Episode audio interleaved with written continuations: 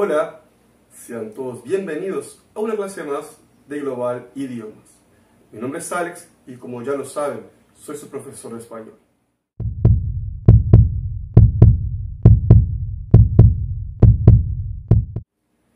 Hoy vamos a hablar de dos palabras que se confunden entre ellas y muchas veces se pierde el sentido real de cada una.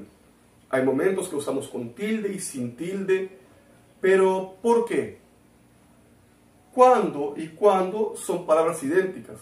Se escriben iguales, pero para que podamos ir a entender por qué estas dos formas de escribir la misma palabra, no podemos dejar de entender lo que es diacrítica.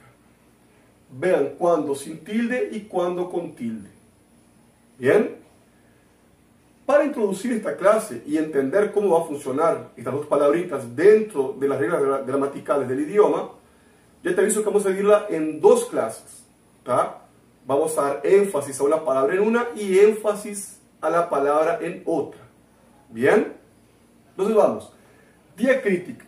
Lo que es, es un acento que existe para diferenciar palabras que se escriben iguales.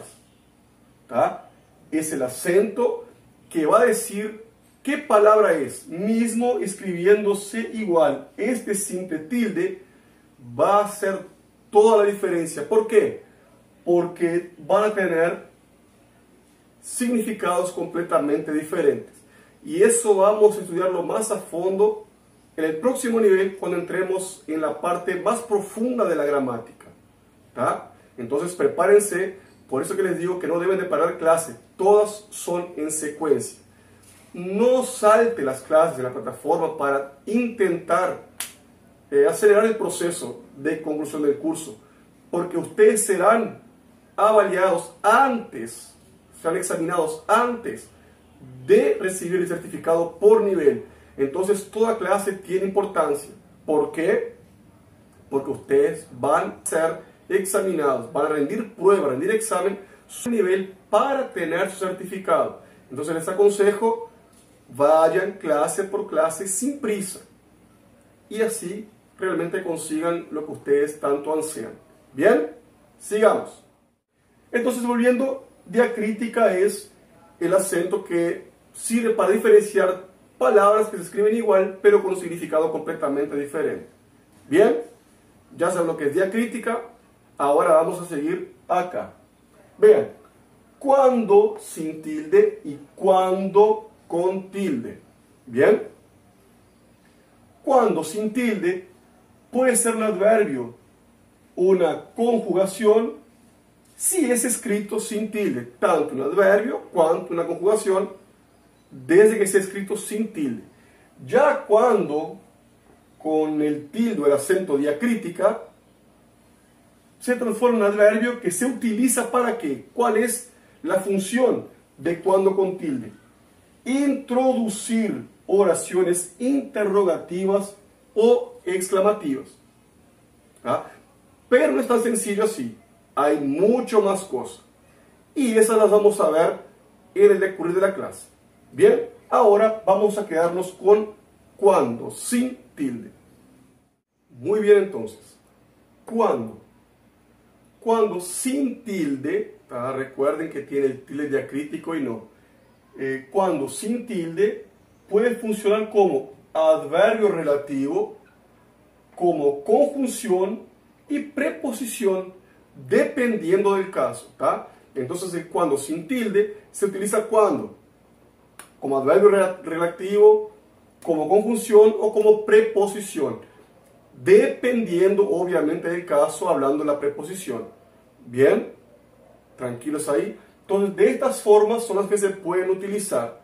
Veamos cómo queda. Como adverbio relativo, puede usarse el adverbio relativo en referencia al tiempo o al momento en que algo ocurre, ocurrió o ocurrirá.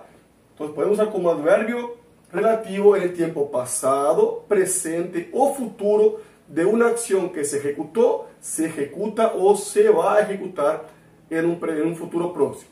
¿Bien? ¿Tranquilos? Ahora, como conjunción puede significar tener el mismo sentido que en el caso que o si. Como conjunción, cuando puede tener el significado de en el caso de que. Por ejemplo, cuando vayamos a la casa de mamá, en el caso de que vayamos a la casa de mamá, pero ustedes tendrán material de apoyo con mucho más eh, posibilidades de relacionar las situaciones. Y también en las clases en vivo, ni que hablar que tendremos un material mucho más aprofundado.